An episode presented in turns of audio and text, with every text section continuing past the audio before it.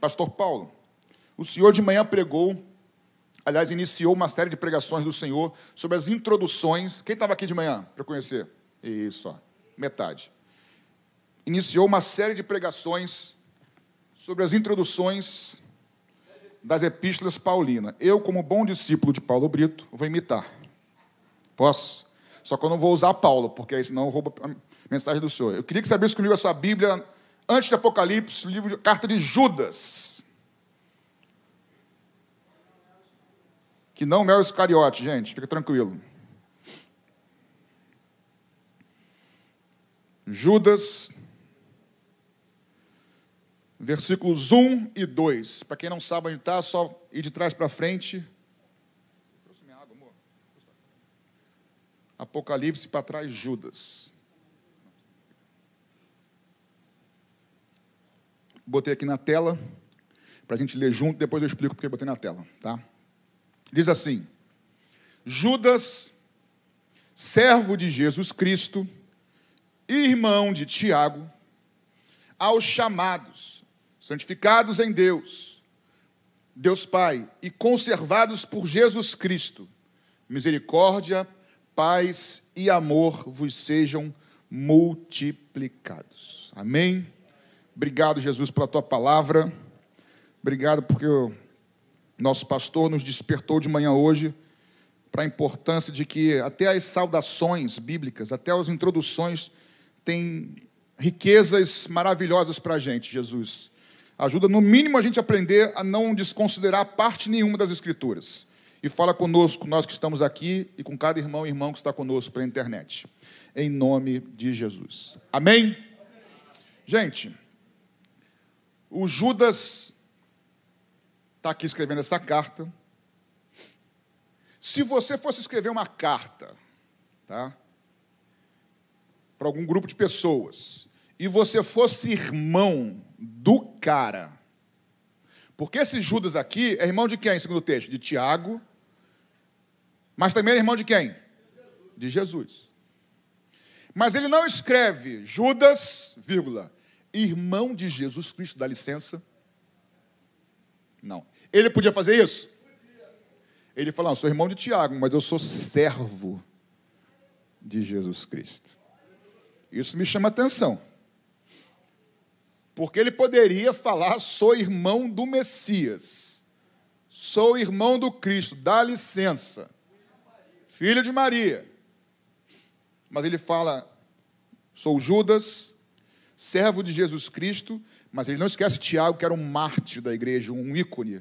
Eu sou irmão também de Tiago.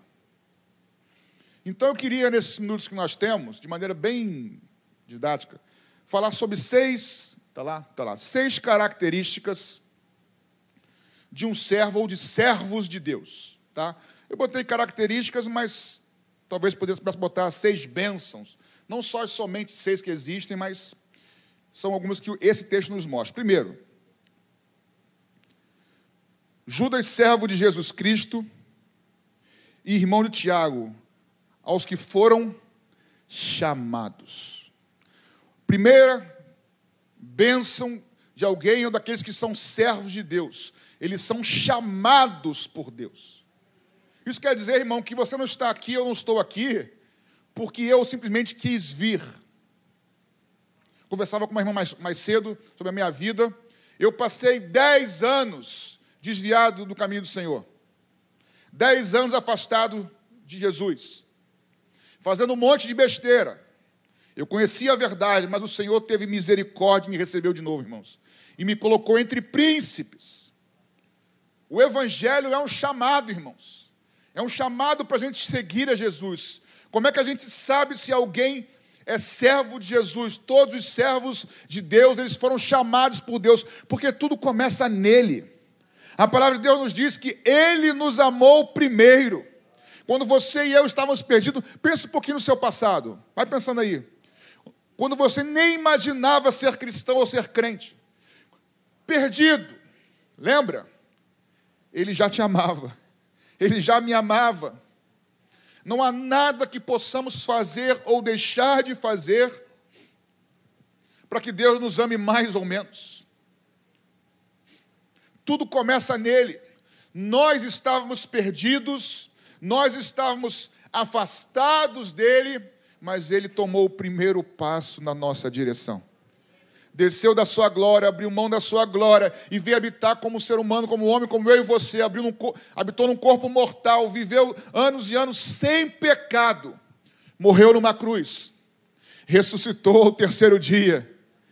Amém, queridos? Hoje eu estou no discipulado, pastor. Quem estava de manhã reconheceu. Ressuscitou o terceiro dia, subiu aos céus e prometeu um dia voltar para buscar todos aqueles que são servos dele, todos aqueles que seguem a ele.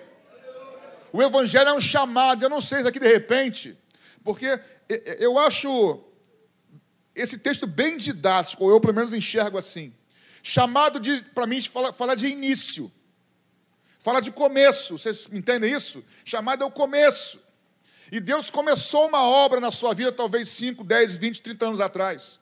Ou quem sabe você que entrou aqui e que ainda não, não disse um sim a esse chamado, o Senhor pode começar uma obra linda na sua vida hoje. O Evangelho, irmãos, Paulo vai dizer que é loucura para os que se perdem, mas é o poder de Deus para aqueles que são salvos. O Evangelho é uma loucura, gente. pastor Paulo aqui disse de manhã, na sua pregação, a gente prega e alguns se convertem. Fomos nós? Não. Pastor Paulo, eu gosto de dizer o seguinte: se a gente for analisar friamente o Evangelho, friamente, a mensagem da cruz é um absurdo. Um homem desceu do céu, eu estou usando palavras forçadas de propósito, tá? Um homem desceu do céu, que é Deus, ele veio para a terra. Deus habitou como homem, loucura um. Ele morreu numa cruz, loucura 2. Ele ressuscitou, loucura 3. Ele subiu voando para os céus, loucura 4. Ele um dia vai voltar. É absurdo, irmãos, mas é o poder de Deus para aqueles que creem são salvos. É um chamado para seguir, para seguir Jesus. Você e eu fomos chamados para seguir Jesus. Ele te chama hoje. Ouça a voz do Senhor. Primeira coisa que eu vejo nesse texto é que aqueles que são servos de Jesus, assim como Judas, também foram por ele chamados. Ele nos amou primeiro. Segunda coisa, chamados, e também diz, algumas versões vão dizer santificados por Deus, e outras vão dizer amados por Deus, eu explico já já. E aí, nossos teólogos de plantão daqui, depois a gente conversa. Eu fiz questão de botar o santificado, depois eu explico por quê. Porque se chamado diz respeito a começo, vocês concordam comigo? A santificação diz respeito ao processo do meio. Estamos juntos, irmãos? Porque Ele nos chamou para sermos santos assim como Ele é santo. Segunda característica de um servo de Deus. Não somente por Ele é chamado, mas é por Ele também santificado. É Ele quem nos santifica. Disse isso numa mensagem passada e ontem conversando na casa da Raquel, do Nandim, com o Dênio. Fomos lá comer um negocinho junto, falar sobre Ministério e Família. E eu falava sobre isso. Eu aprendi isso, irmãos. É um jogo de palavras, mas é importante. Deus é santo, santo, santo. Ele não tem parte nenhuma com, com pecado. Ele é luz e nele não há sombra alguma. Ele é luz. Ele não tem é, é, é comunhão com o pecado. Portanto, ele não aceita a gente como nós somos, como a gente ouve por aí. Deus não te aceita como você é, porque você, naturalmente, e eu também somos pecadores. Mas ele nos recebe como nós estamos. Ele não aceita, ele recebe. Por quê? Porque ele aceita agora quem habita em nós. E quem habita em nós é santo, santo, santo, que pagou um preço por mim, por você na cruz do Calvário. Então ele nos recebe como nós estamos. E ele te chama hoje e te recebe do jeito que você está, todo errado. Mas se com o teu coração você crer no Senhor Jesus, entregar o teu coração, entrar nessa aventura, nesse chamado, Ele te santifica, Ele te purifica, Ele perdoa todos os seus pecados, Ele transporta você do império das trevas, aleluia, para o reino do Filho do seu amor. Ele apaga a tua história, os teus pecados, te faz uma nova criatura e agora você passa a ser habitação, aleluia, do Espírito Santo. Um servo de Deus, ele é santificado por Deus. Eu usei a versão da Corrigida Fiel, que é, e algumas outras também que diz santificados, porque a palavra é aiazo, tá? vem de ágio, santo, verbo santificar. Só que aí tem questão de, a gente chama na teologia de variante textual. São tantos os manuscritos, e nesse caso aqui tem uma variação de menos de 1%, 1%. Então, algumas traduções diz amado e não santificado. Irmãos, eu vou juntar as duas e fazer uma miscelância santa aqui. O processo de santificação é fruto do amor de Deus por você e por mim. Porque, na verdade, qual é o chamado principal do Evangelho? É para a gente ser salvo? Se fosse isso, eu me convertia e já me levava. O chamado, irmãos, a gente às vezes repete várias vezes, o Patrick estava caído, longe de Deus, agora se pareça cada vez mais com Jesus Cristo. Adão e Eva foram criados o quê? A imagem e semelhança de Deus. Pergunta, valendo quatro pontos agora. O ser humano hoje, ele é, eu vou enfatizar, ele é 100% totalmente imagem e semelhança de Deus, assim como Adão era? Não. Ele ainda tem muitas é, características, da, da, da, é, muitas, muitos atributos dessa imagem e semelhança? Ainda temos. Mas algumas, por causa do pecado, foram se deteriorando, distorcendo. Porque se você me falar que a humanidade de hoje é 100% igual a Deus, tem algo errado com Deus, porque a coisa está feia, irmãos. Se eu for parâmetro para dizer que eu sou igual, então a coisa está. Porque eu, eu, eu, sou. Só eu, Jesus, Deus e a minha esposa sabem quem é o Patrick. Mas o que é o Evangelho, Valéria? O Evangelho é o homem que se afastou, o homem que se perdeu, longe de Deus, agora por meio de Jesus Cristo, que é o homem perfeito, eu sou chamado por ele, começa a viver uma vida de santificação. Vamos tirar a palavra santificação? Uma vida de, uma vida de novidade, uma, uma, uma vida de novidade, de vida é redundância. Né? Vamos lá, melhorar aqui. Viver uma vida de transformação segundo a palavra de Deus, imitando Jesus.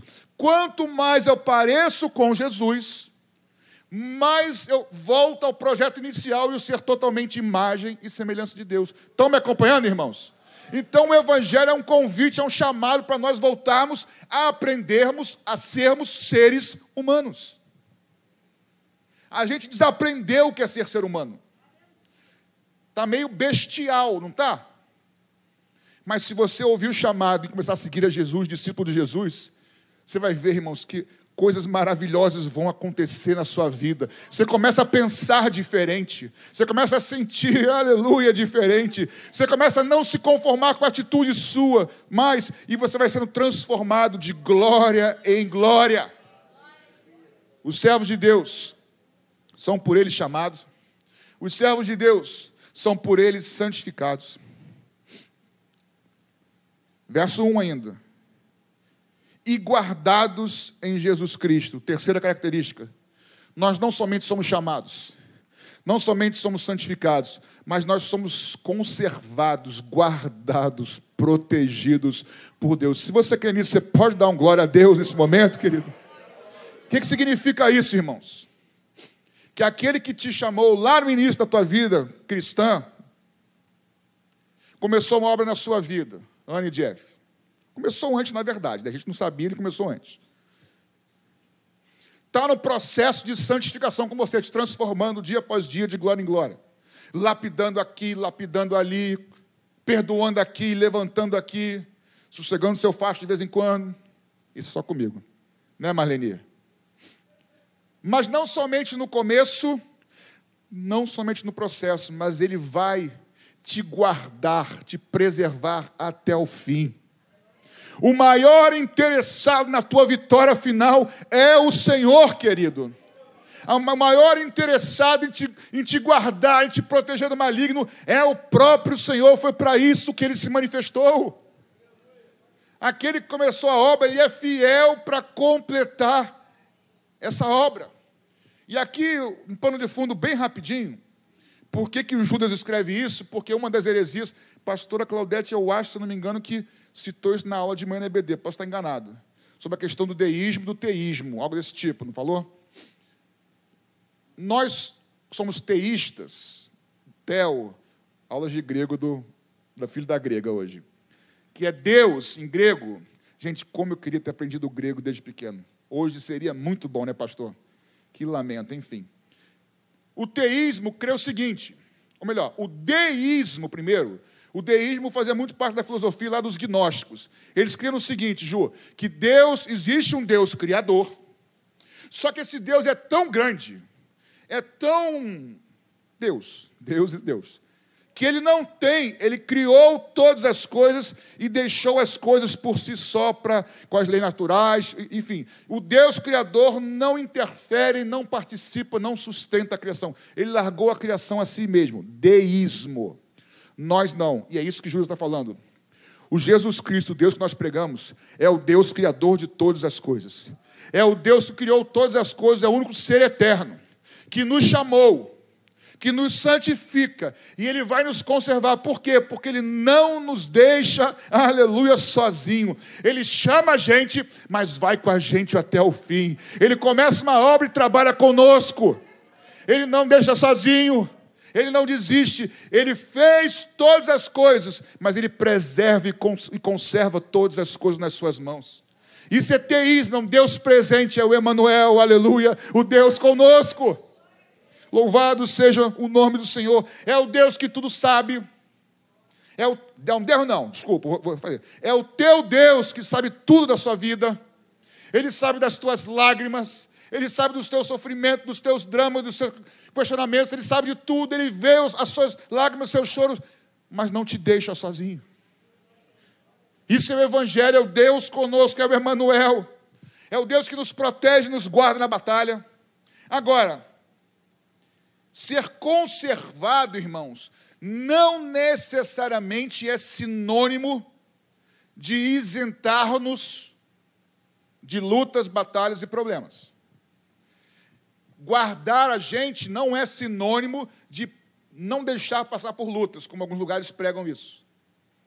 Lembram lá do Salmo 23, quando a gente pregou um tempo atrás, que dizia, que diz o texto na verdade, ainda que eu ande pelo vale na sombra da morte. Não temerei mal nenhum. Por quê? Tu estás comigo. Quem está com, com, com a ovelha? O pastor. Então, o vale da sombra da morte não é algo de uma ovelha desgarrada.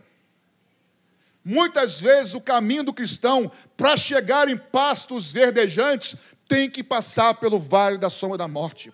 É na sua luta, é na minha luta, nas nossas lágrimas, que nós somos forjados e somos cada vez mais parecidos com Jesus. Aí vai a minha palavra: o Senhor não te abandonou.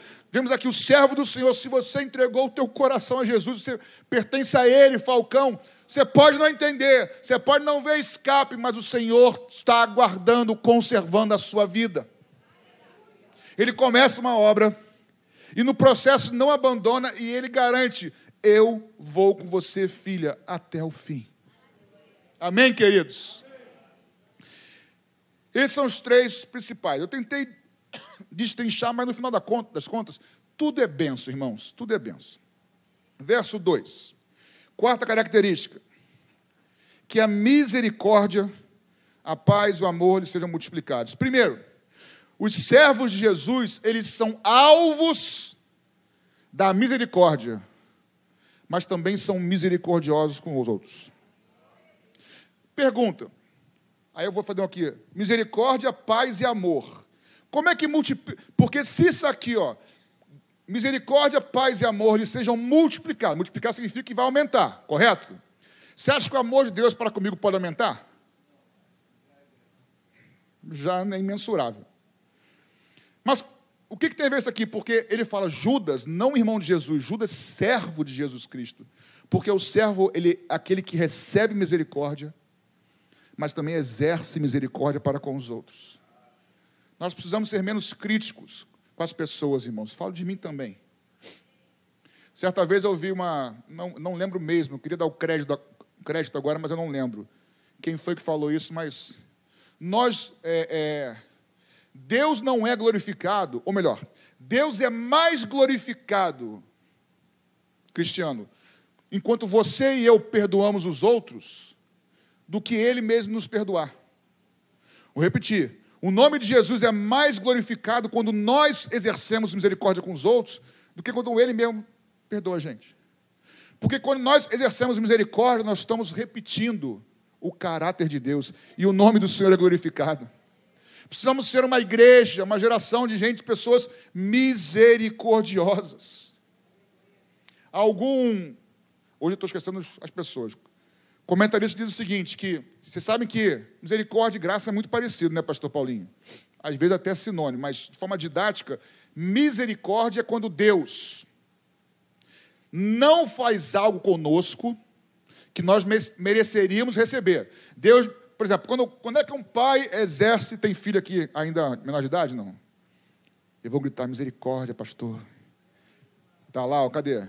Quando você merece um castigo, merece, mas o pai não imputa o castigo, o pai está exercendo misericórdia. Tá? O que, que é graça? Graça é quando você, o filho, não merece algo e você dá, oferece algo. Então, ia chamar de infeliz. Infeliz não é boa palavra para o filho, mas enfim. O filho que está levado, ele fez algo, merece o castigo. Aí você não somente não dá o castigo, como dá um presente. Isso é misericórdia e graça. E abuso, na verdade. A gente está rindo, mas foi isso que Deus fez conosco. O nosso destino era terrível, irmãos.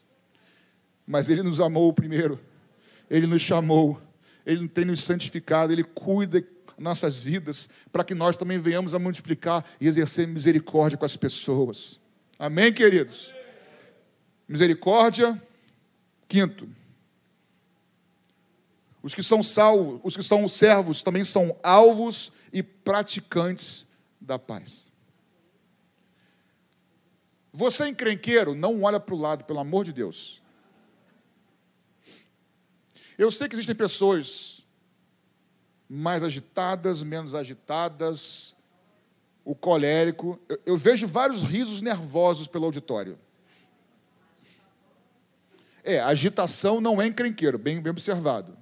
Pessoas mais calmas. Lá em casa, por exemplo, pastor, a Ana Paula é calma, eu sou agitado.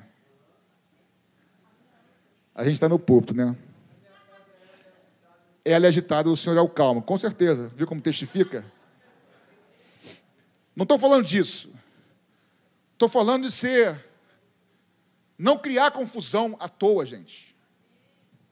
Primeira coisa, nós estávamos longe, repetindo, longe dele. Ele veio ao nosso encontro, nós somos reconciliados com ele. Temos paz com Deus. Éramos inimigos de Deus, agora somos amigos de Deus. E precisamos também ser pacificadores. Não bota lenha na fogueira, irmãos não é ser omisso, não é se posicionar quando tem que se não é isso. Mas não é para crescer o fogo. Tem fogo que tem que apagar rápido, tem outro que tem que ser devagarzinho, eu sei, mas não coloca fogo, é, é, é lenha na fogueira. Nós cristãos, dentro do que nós podemos, temos paz com todos os homens. Se não for possível, não vai ser por causa de nós, mas por causa do outro. Um servo do Senhor, ele é alvo da paz que excede todo entendimento. Nada pode roubar de nós essa paz, querido. Ele é o príncipe da paz. E a palavra você falou agora, nem príncipe, vem de arque, que é primeiro, origem. Você precisa de paz no teu coração, não adianta procurar em lugar nenhum. Só Jesus pode trazer paz para o teu coração não é sinônimo de falta de problemas, mais uma vez falando. Mas, irmãos, você vai saber que você não vai estar sozinho. E que o seu redentor vive. E no tempo dele, ele há de se levantar ao teu favor, ao meu favor. Ele é o príncipe da paz. E por último, para nós caminharmos daqui a pouquinho, orarmos e participarmos para a ceia. O último deles, os servos do Senhor também são alvos e praticantes do amor, porque Deus é amor. Vou sair da tela para o pessoal tirar, tirar foto aí. Ó. Deus é amor. Tudo que nós fazemos, irmãos, deve ser marcado e movido pelo amor. Irmãos, isso aqui tudo está em dois versículos, tá? A gente poderia pregar uma mensagem só sobre o primeiro, uma mensagem só, mas eu fiz assim. Sonde o seu coração se as suas atitudes, e eu também, respostas e reações são movidas por amor ou não. Lembre-se que o amor não tem, a, não tem a ver com retribuição. Você não ama para ser amado. Ou melhor, você ama primeiro porque você foi e é amado por Ele. Né, pastor? Nós amamos, irmãos. Quanto mais. Tem aquele texto que me faltou agora a referência, que diz que ao que mais, acho que é para aquela mulher, quem, a quem mais é perdoado, mais ama. Porque sabe de onde veio, sabe que não merecia. Irmão, enquanto você, olha só, enquanto você e eu, em qualquer situação da vida, acharmos que merecemos algo de Deus, quando você entender que é graça, que é favor imerecido, é como diz um autor, a misericórdia, quando, quando ela chega e não vem, não vem o juízo, ela abre caminho para que a graça entre. Vou repetir. Não é meu, não, tá? Se a misericórdia é não fazer algo que o outro merece, quando Deus não faz algo conosco que nós merecemos, Ele abre o caminho para que Ele possa fazer algo que nós não merecemos. Então, exerça a misericórdia com os outros, voltando um pouquinho. Ame as pessoas. Ame pessoas e não coisas. Nesse nosso projeto, né, Pastor Paulinho? Um dos, um dos inúmeros tópicos é: servo do Senhor não investe em coisas, mais do que em pessoas. E dois, nós não desistimos de ninguém. A pessoa, se quiser, ela vai embora. Mas nós vamos lutar. Ele não desiste de mim. O Senhor desiste de você? Desista de ninguém, não. A gente fala, fulano não tem jeito, será? Ah, fulano não vai voltar para a igreja, será? Minha mãe falou isso, ouviu isso durante 10 anos. Ele não vai voltar, não. Será? Deus chama, Deus santifica, Deus guarda, Deus é amor, Deus nos sustenta, Deus começou uma obra na sua vida e na minha. Que nessa noite, com essas seis características ou bênçãos, que você seja alguém misericordioso, que ame as pessoas, seja pacificador e que eu desfrute da paz que excede todo entendimento. E isso ó, seja multiplicado. Aqui o autor, Judas, o desejo dele é que isso aumente na vida de vocês, deles. E agora o meu desejo, lendo esse texto, é que o amor de Deus, que a misericórdia de Deus, que a paz de Deus, nesse ano de 23, multiplique na sua vida. Que você seja mais cheio do amor de Deus mais cheia, de tal forma que as pessoas perto de você não possam não entender o que é, mas vão ter que sentir o amor de Deus. Que as pessoas ao seu lado, no final do ano, não sei o que é, mas eu fico do lado dela, eu tenho paz. Eu fico do lado dela, eu tenho paz. Que seja multiplicada o amor, a paz e a misericórdia nas nossas vidas, porque são bênçãos daqueles que servem ao Senhor Jesus. E que assim o Senhor nos abençoe. Amém? Vou fazer aplaudir ao Senhor. Aleluia. Você recebe essa palavra? Aleluia. Vamos ficar de pé, que eu queria orar com você. Enquanto fica de pé, chamar os diáconos aqui na frente, para a gente já se posicionar para a ceia. Mas enquanto vem, eu queria orar por você.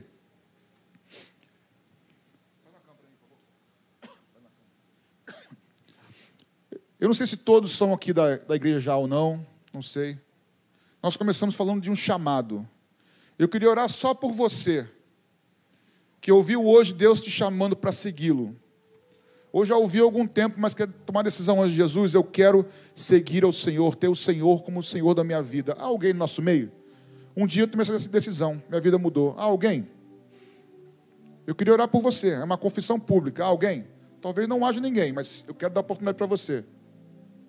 Pode vir, pastor, para cá para me ajudar. Isso. Ninguém? Aleluia. Há alguém passar para o pastor Paulo já já. Quem sabe lá na internet, você está ouvindo o chamado de Deus para a sua vida, que Ele te chama, Ele te santifica e Ele te, te sustenta, te guarda. Ore no seu lugar aí. Nós vamos orar. Vou pedir para o pastor Paulo, se ele puder, orar por nós. Quem sabe você já é do Senhor, já ouviu o chamado, já está seguindo Jesus, mas no meio do processo a gente fraqueja, a gente, enfim, quem sabe uma oração dizendo: Jesus, me ajuda a amar mais pessoas, me ajuda a ser mais misericordioso. Não sei, cada um é cada um, Nós vamos orar com o nosso pastor agora em nome de Jesus. Senhor, nós estamos apresentando a Ti pessoas preciosas, gente que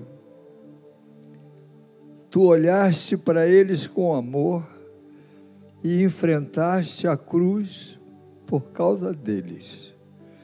Então nós estamos entregando essas pessoas aos teus braços, para que eles possam sentir esse chamado, esse chamado que vem de Deus. Ajuda essas pessoas a tomarem uma decisão, a darem um passo de compromisso, uma entrega total das suas vidas nós oramos em nome de Jesus. Amém.